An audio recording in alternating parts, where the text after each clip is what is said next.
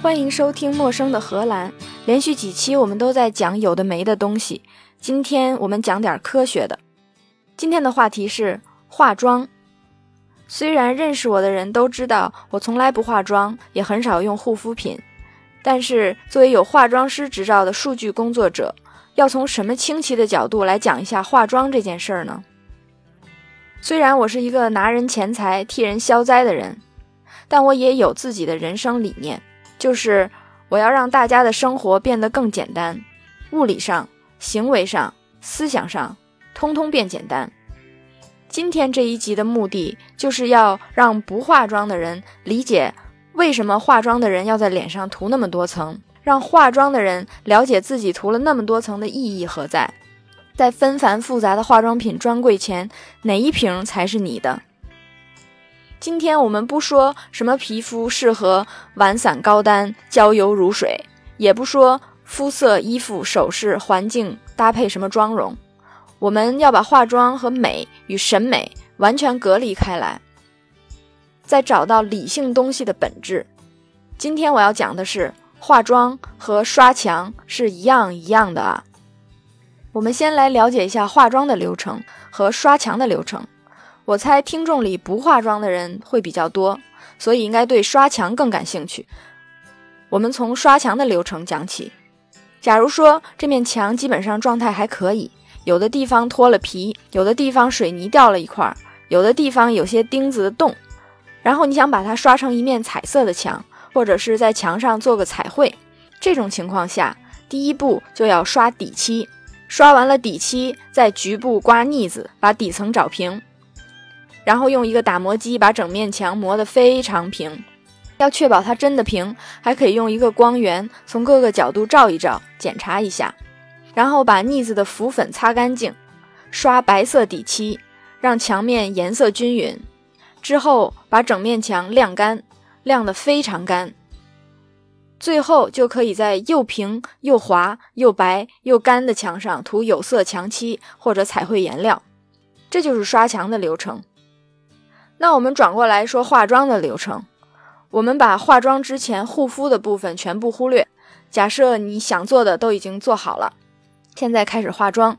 第一步就是要涂妆前乳，第二步粉底，第三步遮瑕膏，第四步散粉，第五步眼影、阴影、高光、腮红、唇膏之类有颜色的东西。两相比较，有没有看出有那么些许相似呢？我们再进一步分析一下每个步骤的作用和使用产品的性能。先说妆前乳，妆前乳是干嘛用的呢？主要作用就是形成一层膜，把水分保留在膜下面，同时皮肤分泌的油脂和汗也留在膜的下面，维持膜的外表面干燥。这层膜也会填平一些细纹。最重要的是，这层膜使后面的化妆品。更容易附着在这上面，如果没有妆前乳，就很容易脱妆。那底漆呢？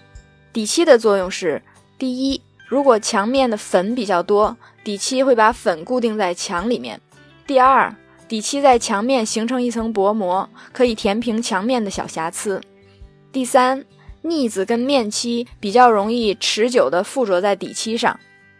我们为什么要先上底漆后刮腻子呢？就是因为如果没有底漆，墙面又非常的粉，腻子没办法牢固的附着在墙面上，所以妆前乳就好像底漆，作用是得到平滑、干燥、易附着的表面，为后面的涂层做基础。如果把底漆装在很小的瓶子里，就会变成妆前乳吗？听起来有点傻。底漆的主要成分是什么呢？有百分之七十是溶剂，有可能是水基的。也有可能是油基的，百分之二十五左右的树脂。我们刚刚说了半天，要形成一层薄膜，树脂就是成膜剂。说到这儿，忍不住要说一个我在市场上发现的很有意思的事儿：最近卖家都不说自己卖的是乳胶漆了，改说环保树脂涂料，好像一说乳胶漆就很 low。实际上，如果把树脂磨成零点五到一微米之后进行乳化，这个乳化了的液体就是乳胶。涂料环保不环保，还是要看添加剂。添加剂在涂料里只占百分之二到百分之五，也叫助剂，是为了实现一些特殊功能的，比如防晒、杀菌、防氧化。举个例子，如果底漆不是涂墙面的，而是涂在金属上的，比如船体、大型机械或者你家的暖气、暖气管子，这种底漆里就会加上抗氧化剂，比如金属锌，做阴极防腐。说到特殊性能，是不是也和妆前乳有异曲同工之妙？防晒、消炎、抗氧化，没有错，道理差不多，只是配方里面实现各种功能的成分不一样，是适合涂在皮肤上的。妆前乳的溶剂通常是水基或者硅基，成膜剂可能用蛋白质、硅基、树脂基，吸油剂多用水杨酸，抗氧化剂很可能是植物提取物。说到抗氧化，皮肤的抗氧化跟金属抗氧化是两个概念。金属抗氧化是在防锈，皮肤抗氧化是要中和皮肤里面的自由基。自由基是新陈代谢的产物。为什么黄蓉她娘被放在冰棺里就可以永葆青春呢？就是因为她没喘气儿，身体里没有氧气，新陈代谢停止了。所以只要我们喘气儿，就会有自由基，就会老化。如果自由基太多的话，就会去和其他的东西产生莫名其妙的结合，对皮肤产生额外的伤害，比如说老化或者黑斑。抗氧化的化妆品能够帮助中和皮肤非常浅表的那一层里面的自由基。我们刚刚也说到，妆前乳还有一个功能，就是可以填补一些比较细的细纹。这是什么原理呢？一种方法是靠光的反射，让表面看起来很光滑。另一种是用非常细小的颗粒物把皱纹填平，在大多数配方里，这个颗粒来自于滑石。最近几年，高端化妆品使用云母代替了滑石，有些商家就故意用很惊悚的表情告诉你，滑石粉怎么能涂脸上呢？会堵塞毛孔的。没错，滑石粉的确会堵塞毛孔，但是换成了别的也会堵塞的。高端产品换成云母，并不是因为云母不会堵塞毛孔，而是因为云母的光泽比滑石好，更容易打造精致细腻的裸妆妆感。可是，当云母被磨细到一千五百目以上的时候，就会完全失去光泽。所以，想做出能创造非常细腻妆感的化妆品，是不那么容易的。在市场上，我们会看到有面部妆前乳、眼部妆前乳。如果想要把妆容画得比较专业的话，非常重要的一点就是眼部要用眼部妆前乳。我们已经知道，妆前乳的主要成分有溶剂、成膜剂、一些颗粒，还有其他添加剂。我们眼部的皮肤基底跟面部其他的地方差别比较大，或者比较干，或者有细纹。最大的差别还是因为眼部的表情比较多，笑的时候这些。颗粒物就会挤成一堆一堆，形成皱纹。眼部妆前乳就是专门为眼部的皮肤设计的，成膜剂弹性比较好，成膜比较薄，而且里面可能没有添加颗粒添加剂，所以眼部妆前乳很多是透明的。虽然挤出来的时候是白的，但涂上之后就变成透明的。而面部妆前乳除了有透明的，还有添加了绿色、黄色。橙色、紫色颜料的可以改善皮肤颜色。除了面部妆前乳，现在还有睫毛妆前乳和唇部妆前乳，功能多少有点不一样，理论大同小异。我们在妆前乳上停留了这么长时间，就是因为其他的涂层跟妆前乳差不太多，只是具体的颗粒力度、添加剂、成分配比不太一样。用了妆前乳之后，就要开始上粉底了。粉底的作用是什么呢？虽然也有保湿平滑肌肤的功能，但最重要的是为了肤色均一，所以粉底都是有颜色的。这些颜色来自于颜料，颜料可能是矿物质，也有可能是植物提取物。而且为了要遮盖原来皮肤的颜色，会有颗粒添加剂。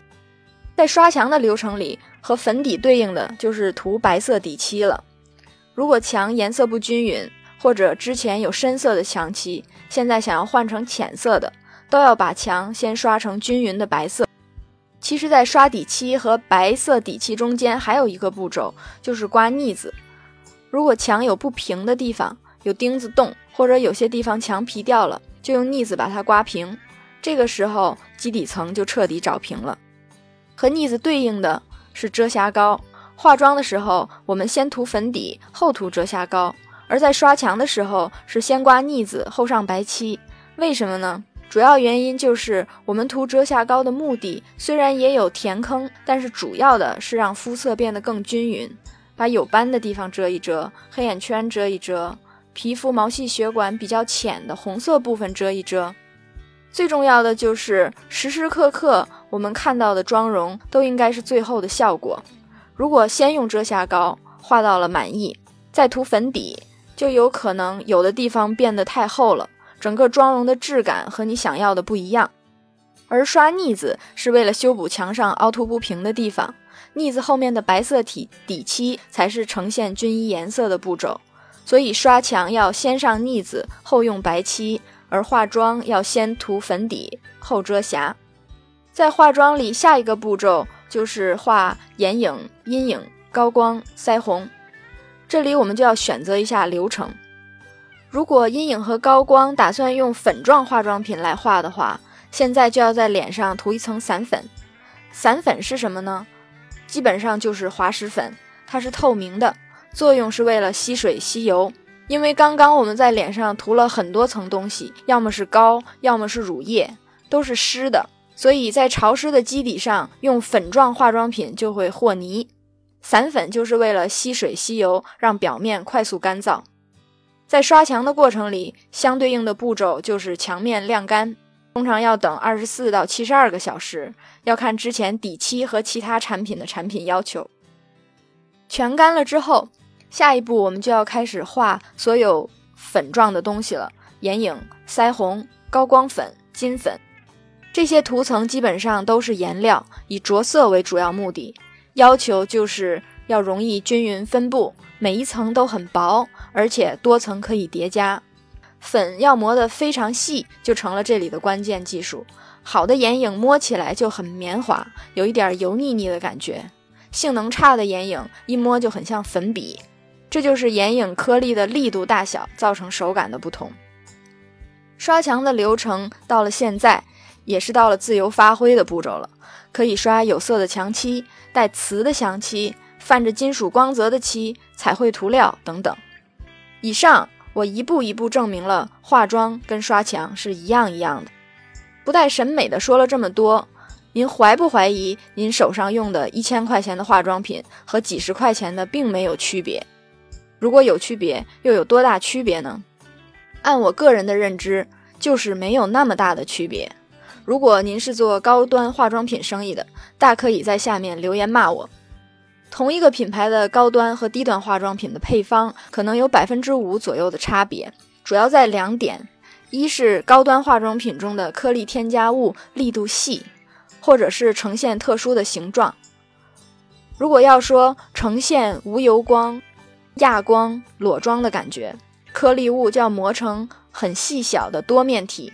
每个颗粒都要磨出很多面，在脸上实现漫反射，如同自动加了滤镜，显得皮肤细腻年轻。这和舰船隐形的道理差不多。舰船隐形是要像雷达隐形，我们的脸要像自然光隐形。第二个区别就是添加剂不一样，比如用来抗氧化的，可能是从稀有植物提取的，纯度高，浓度高。因为磨砺跟提纯都是需要高科技的，所以多花一千块，您享受的就是这些。然而涂在脸上，看在眼里，到底有没有一千块的差别，就见仁见智了。当然，一千块钱的化妆品给你带来的可能不只是更细腻的妆容，也可能是自我价值感，也可能是自信，这些都是无价的哟。可是，如果您只想要一个更完美的妆容，那我就应该建议您尝试不一样的化妆品，找到最合适自己的妆前乳。因为这么多涂层在脸上也会互相影响，所以您要找到一整套和您皮肤并且互相合适的一套化妆品，才能得到组合魔法的威力。另外，这些涂层的表现不光受你皮肤的影响，还受外界环境的影响，温度、湿度、光照、紫外线、粉尘等。如果喜欢照相的朋友，还要考虑妆容在日光、灯光、闪光灯下不同的效果。在灯光或闪光灯下，要慎用带闪粉的妆前乳、粉底和眼影，摄影师会很难把握，你脸上的光很容易变得非常诡异。那我们数据工作者在做化妆品上可以帮什么忙呢？我们先退一步说点工业背景。化妆品、墙漆、油漆，这些都是涂料。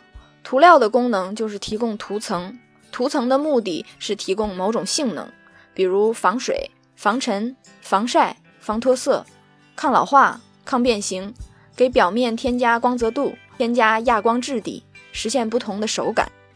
这些功能都是由不同的添加剂和工艺实现的。通过上百年的实验，工程师们知道了不同添加剂会带来什么效果。比如要防水，就要添加什么；要有弹性，要添加什么；要提高硬度，要添加什么。想要做出一个符合各种要求的配方非常难，可能要在几万种配方里面才能找到几十种成熟的配方。可是，就算有了好的配方，离得到一个好涂层还有一段距离，这段距离就是工艺流程。一个配方里可能有一百种东西，要把哪几种先混起来，再加入哪几种的混合物，要静置还是要搅拌，用什么速度搅拌，在什么温度范围内操作，用单一涂层还是复合涂层，用了复合涂层会发生什么反应？涂层过多少小时或者多少天，表现才能逐渐稳定下来？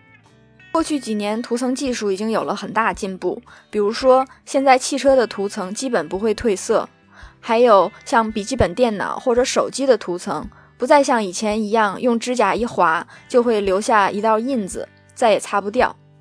还有我们穿的户外冲锋衣，以前防水冲锋衣不透气，你就算没被雨淋湿，也会被自己身上蒸汽出来的冷凝水把自己弄湿。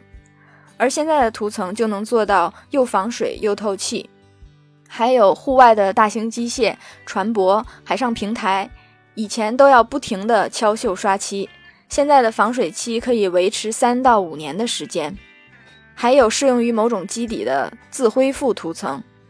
再比如我们的自行车，以前车胎扎个洞就要去修车补胎，现在车胎里会注入一些补胎液。如果胎的某个地方被戳破了一个小洞，车轮转动的离心力就会把补胎液甩到有洞的地地方，自动形成密封涂层。然而，这些技术进步和数据工作者关系不大，都是工程师的功劳。我就是来过过嘴瘾的。那我们数据工作者究竟有什么贡献呢？我们可以通过分析大量数据来优化配方跟工艺。数据量足够大的时候。还可以帮助配方设计师和工艺工程师自动的生成一些可能可以实现特定要求的新配方和与其匹配的工艺流程，甚至我们也期待通过机器学习得到灵感，设计出目前认为不可能的配方，比如说又软又不粘，或者又粘又防晒，或者弹性好硬度也高等等这些看似不可能的组合。或者彻底解码化妆品所需的各种性能相对应的配方工艺，按每个人的肤质和环境自动提供组合魔法套装，或者用单一涂层实现复合涂层的功能，也就是说，只要涂一层就可以得到完美妆容的终极武器。忍不住回头说一句：那些忽悠说给你做出只属于你的口红，他们只是在调各种颜料。和我描述的配方工艺在技术要求上差的不止十万八千里，千万不要被忽悠了哟。以上就是今天的内容，陌生的荷兰，下次见。